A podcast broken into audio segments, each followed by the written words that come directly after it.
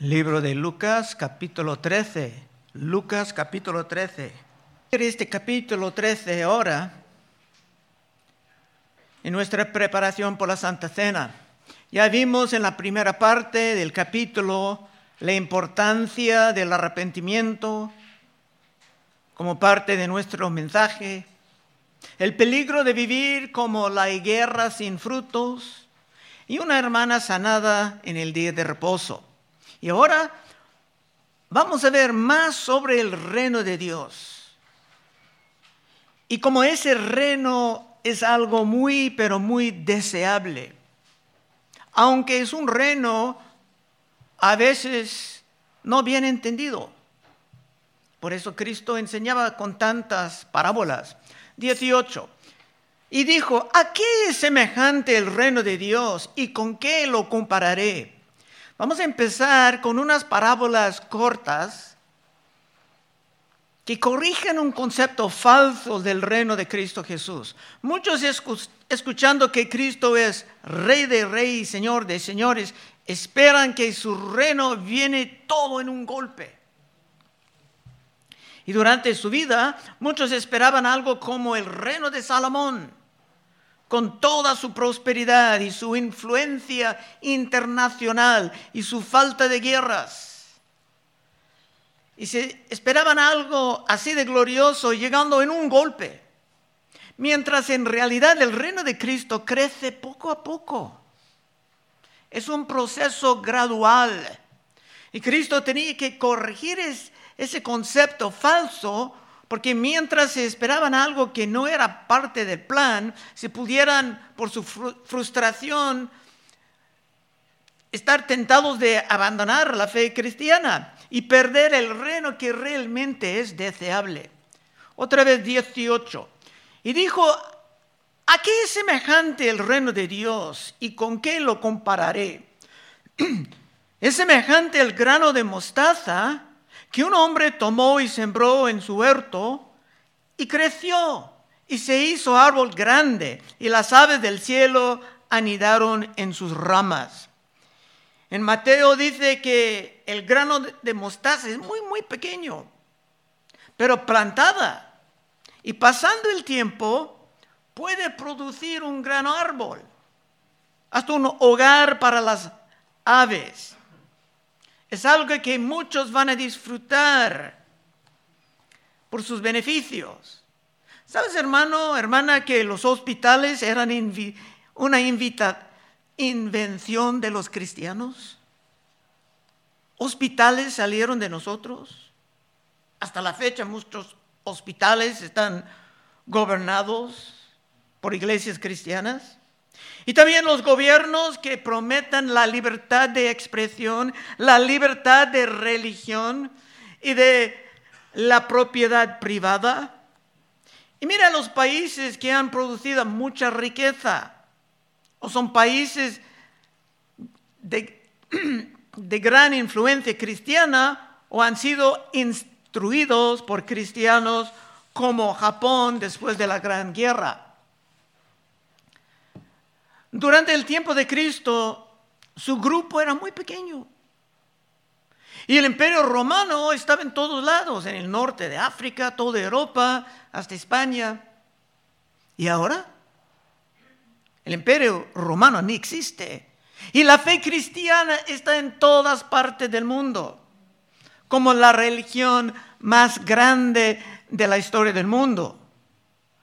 Y ese concepto de gradualismo está bien establecido en las escrituras. Cuando Josué estaba entrando en la tierra prometida después del tiempo de Moisés, era muy claro que la conquista de aquella tierra iba a tomar su tiempo. Dice en Éxodo 23, 30, Dios hablando, poco a poco los echaré de delante de ti, hasta que te multipliques y tomes posesión de la tierra. La conquista iba a estar gradual. También en Deuteronomio 7:22, y Jehová tu Dios echará a estas naciones delante de ti poco a poco.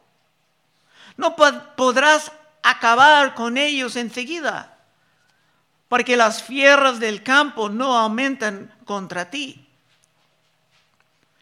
Así que tenemos que esperar el progreso con la paciencia, aún empezando con algo pequeño en los ojos del mundo. Versículo 20. Y volvió a decir, ¿a qué compararé el reino de Dios? Es semejante a la levadura que una mujer tomó y escondió en tres medidas de harina hasta que todo hubo fermentado. La levadura es una representación de influencia en las escrituras. Y podemos ver aquí que aunque es lento, el crecimiento de la influencia de este reino será completo hasta que todo sea fermentado. Se va a llenar toda la tierra, como vimos en el libro de Daniel, estudiando profecías sobre todo esto, en Daniel 2.34, después de una imagen que vio Nabucodonosor, Daniel dijo, estabas mirando hasta que una piedra fue cortada no con mano. Está hablando de Cristo e hirió la imagen en sus pies de hierro y de barro cocido y los desmenuzó. Está hablando de imperios humanos. Entonces fueron desmenuzados también el hierro, el barro cocido, el bronce, la plata y el oro, y fueron como tamo de las eras del verano. Y se los llevó el viento sin que de ellos quedara rastro alguno. Mas la piedra que hirió a la imagen fue hecha un gran monte que llenó toda la tierra. Está hablando de Cristo. Esto anunciaba el fin de toda la idolatría, aunque iba a tomar, tomar tiempo. Y más tarde en el mismo capítulo, en 2.44 de Daniel, Continuando dice, y en los días de estos reyes el Dios del cielo levantará un reino que no será jamás destruido. Está hablando de nosotros. Ni será el reino dejado a otro pueblo. Desmenuzará y consumirá todos estos reinos, pero él permanecerá para siempre. De manera que, viste que el monte fue cortada de una piedra no con mano, la cual desmenuzó el hierro, el bronce, el barro, la plata, el oro. El gran Dios ha mostrado al rey lo que ha de acontecer en el porvenir. Y el sueño es verdadero y fiel su interpretación.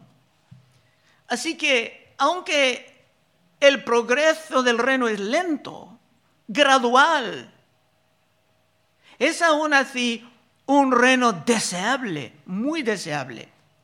Ahora Cristo va a eliminar otra gran confusión popular en nuestros tiempos sobre su reino. 22. Pasaba Jesús por ciudades y aldeas enseñando y encaminándose a Jerusalén, y alguien le dijo, Señor, ¿son pocos los que se salvan? Y él les dijo, la pregunta no era mala en sí, pero la persona estaba enfocando en todos teóricamente, teológicamente. Cristo va a enseñarle que hay otro asunto más urgente con que se pudiera ocupar su mente. Una persona puso la pregunta, pero la respuesta era para todos, hasta para nosotros. La respuesta de Cristo está en versículo 24. Esforzaos entrar por la puerta angosta, porque os digo que muchos procurarán entrar y no podrán. Es uno de los pasajes más espantosos en todo el Nuevo Testamento. Y por esto no es muy popular en nuestros tiempos. Cuando dice esforzaos, la palabra griega es por agonizar y la implicación es que hay algo de lucha en la salvación verdadera.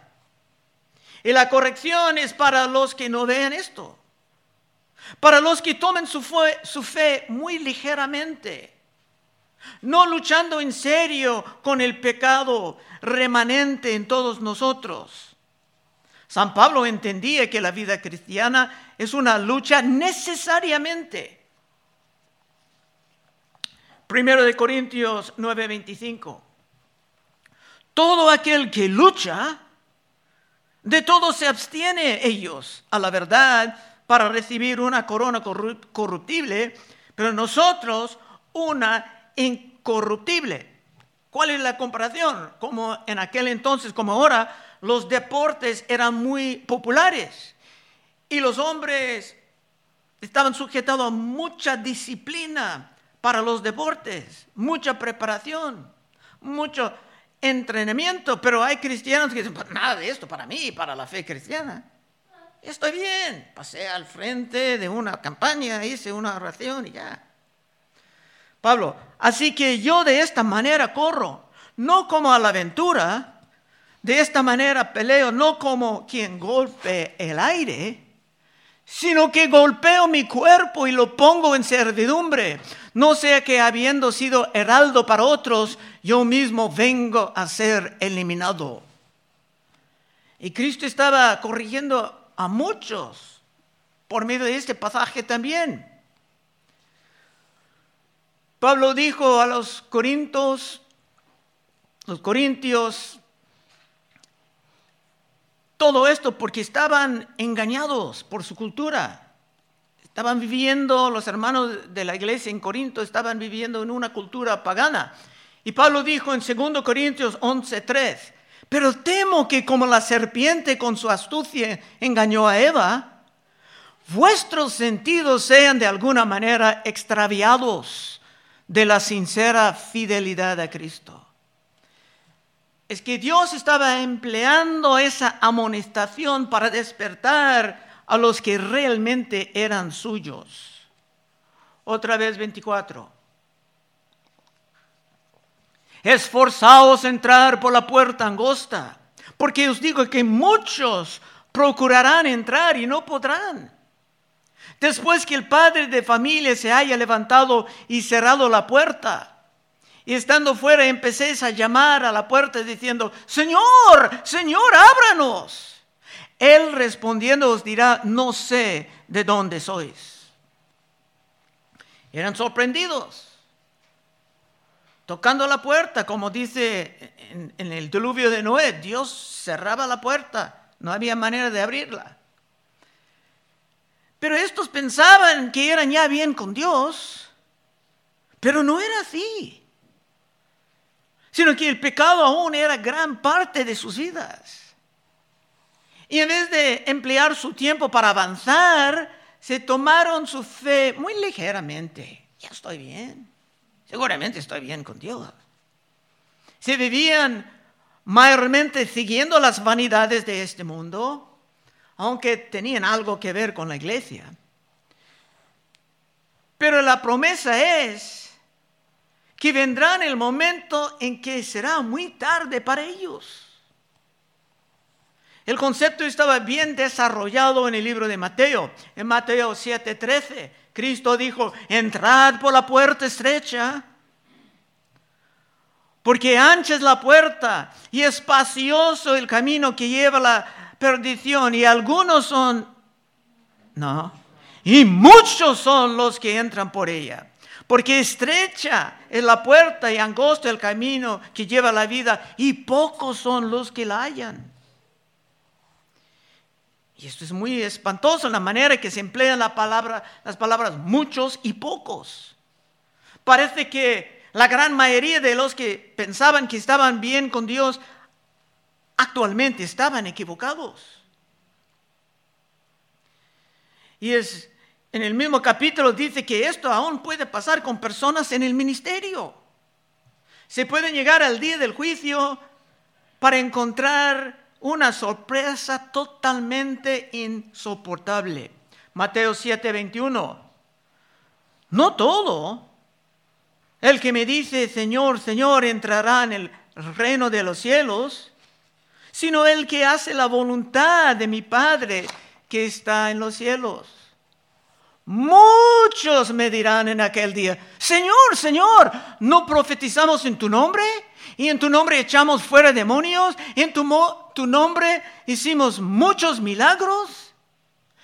Y entonces les declararé, nunca os conocí, apartados de mí, hacedores de maldad. Es que no se entendieron estos la lucha necesaria en contra de la maldad, porque ellos aún eran hacedores de maldad, con todos sus ministerios. Así que en las enseñanzas de Cristo hay una lucha necesaria. Y tengo que preguntarte, es mi deber, tengo que preguntarte en esta mañana, preparando por la Santa Cena, ¿eres tú en esta lucha necesaria? en contra del pecado que aún está morando en tu corazón. Porque estamos descubriendo aquí que la lucha es necesaria. 24 otra vez. Esforzaos entrar por la puerta angosta, porque os digo que muchos procurarán entrar y no podrán. Después que el padre de familia se haya levantado y cerrado la puerta, y estando fuera empecé a llamar a la puerta diciendo, Señor, Señor, pensaban que tenían ya esa relación de llamarle Señor. Ábrenos. Él respondiendo os dirá, no sé de dónde sois. Entonces comenzaréis a decir, delante de ti hemos comido y bebido y en nuestras plazas enseñaste. Estaban cerca, vieron a Jesús, pero os dirá, os digo que no sé de dónde sois, apartados de mí, todos vosotros hacedores de maldad. Allí será el llanto y el crujir de dientes cuando veáis a Abraham, a Isaac, a Jacob y a todos los profetas en el reino de Dios y vosotros estéis excluidos. Van a estar excluidos aunque están diciendo Señor, Señor. La palabra Señor salía de su boca pero no estaban sujetados a Él. Cristo dijo en otro lugar, ¿por qué me llaméis Señor, Señor y no hacéis lo que digo? Porque vendrán del oriente, del occidente, del norte del sur y se sentarán a la mesa en el reino de Dios y aquí hay postreros que serán primeros y primeros que serán postreros.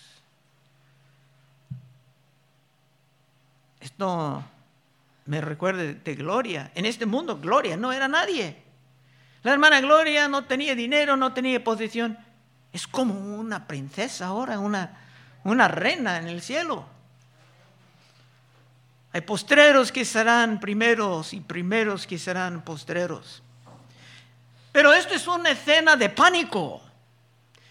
En amor, Cristo lo presentaba en diferentes partes de las escrituras porque sabe que habrá personas que tomarán su fe muy ligeramente y verán sus pecados como poca cosa.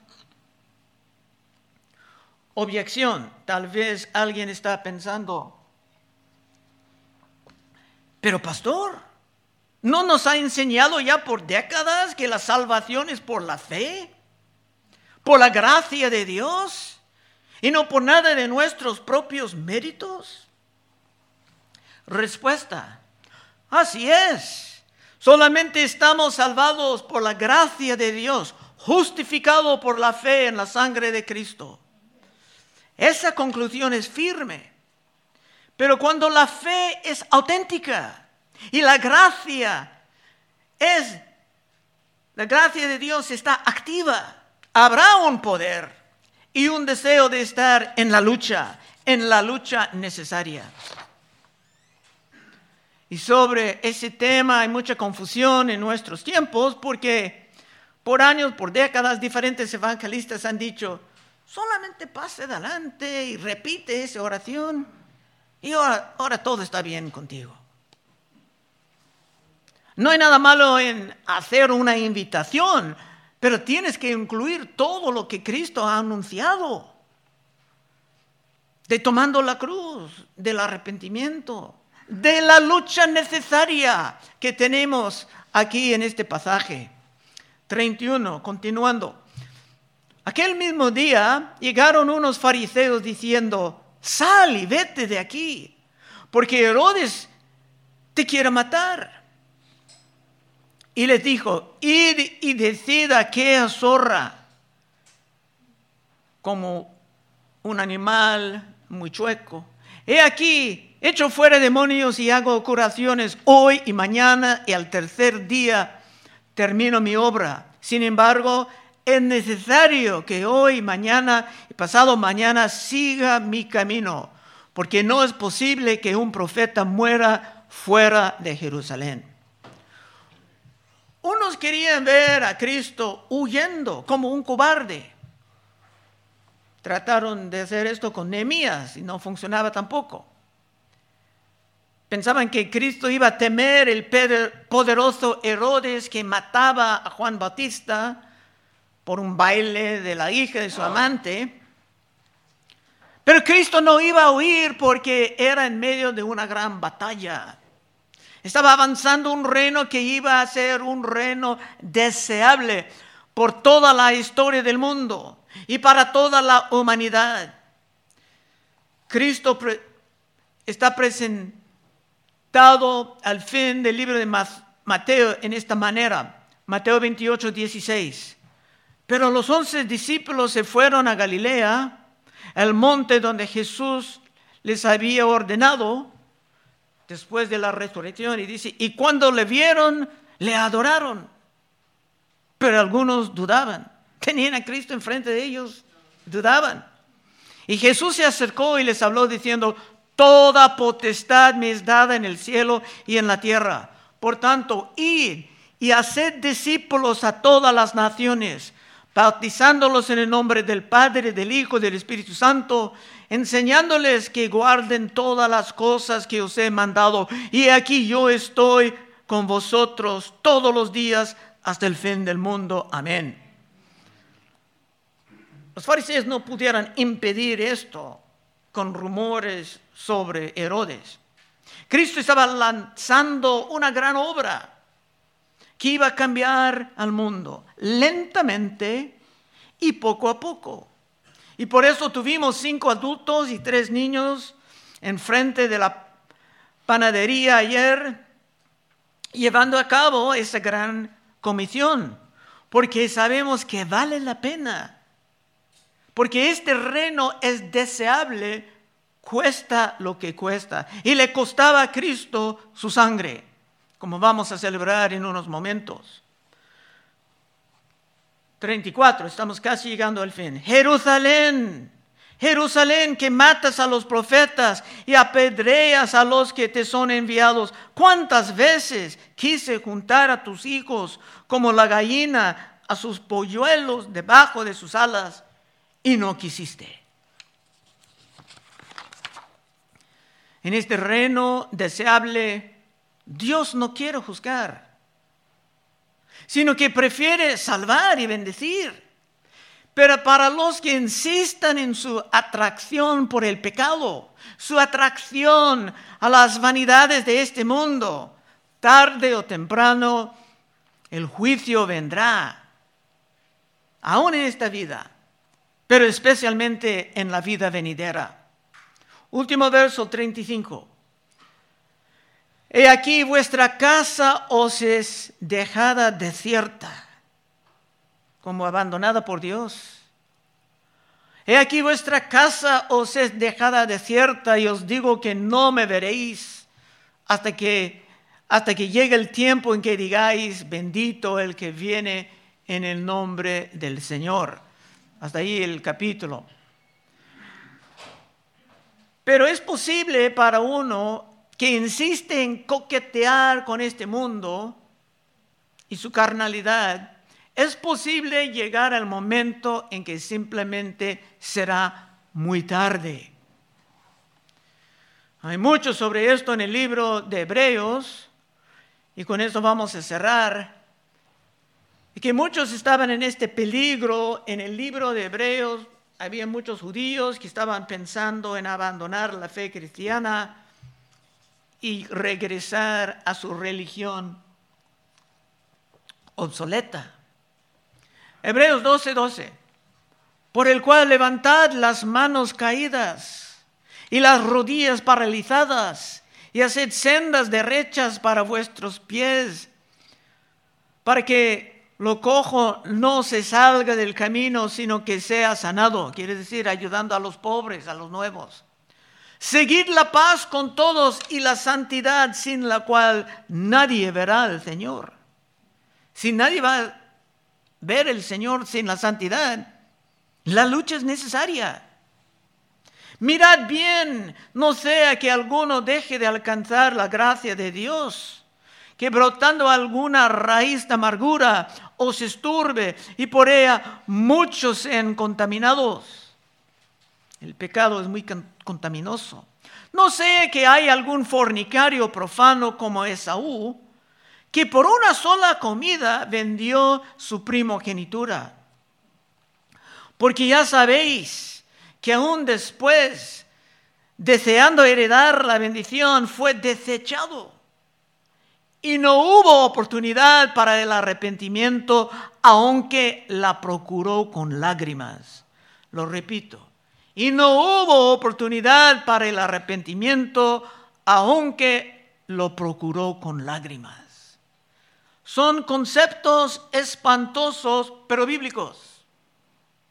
Es que todo esto es una forma de medicina fuerte que Dios ha empleado siempre para despertar a sus hijos queridos a la realidad del reino, para que no se equivocan llegando al fin en un pánico total.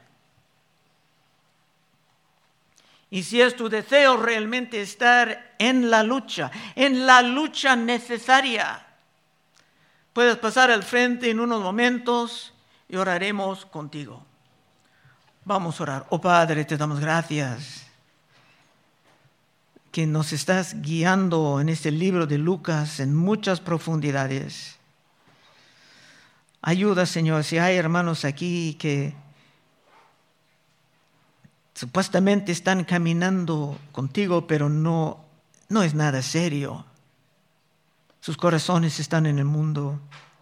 Ayúdale, Señor, a recapacitar. Pedimos en el santo nombre de Cristo Jesús. Amén. Bueno, hermanos, estaremos enfrente. Si hay peticiones.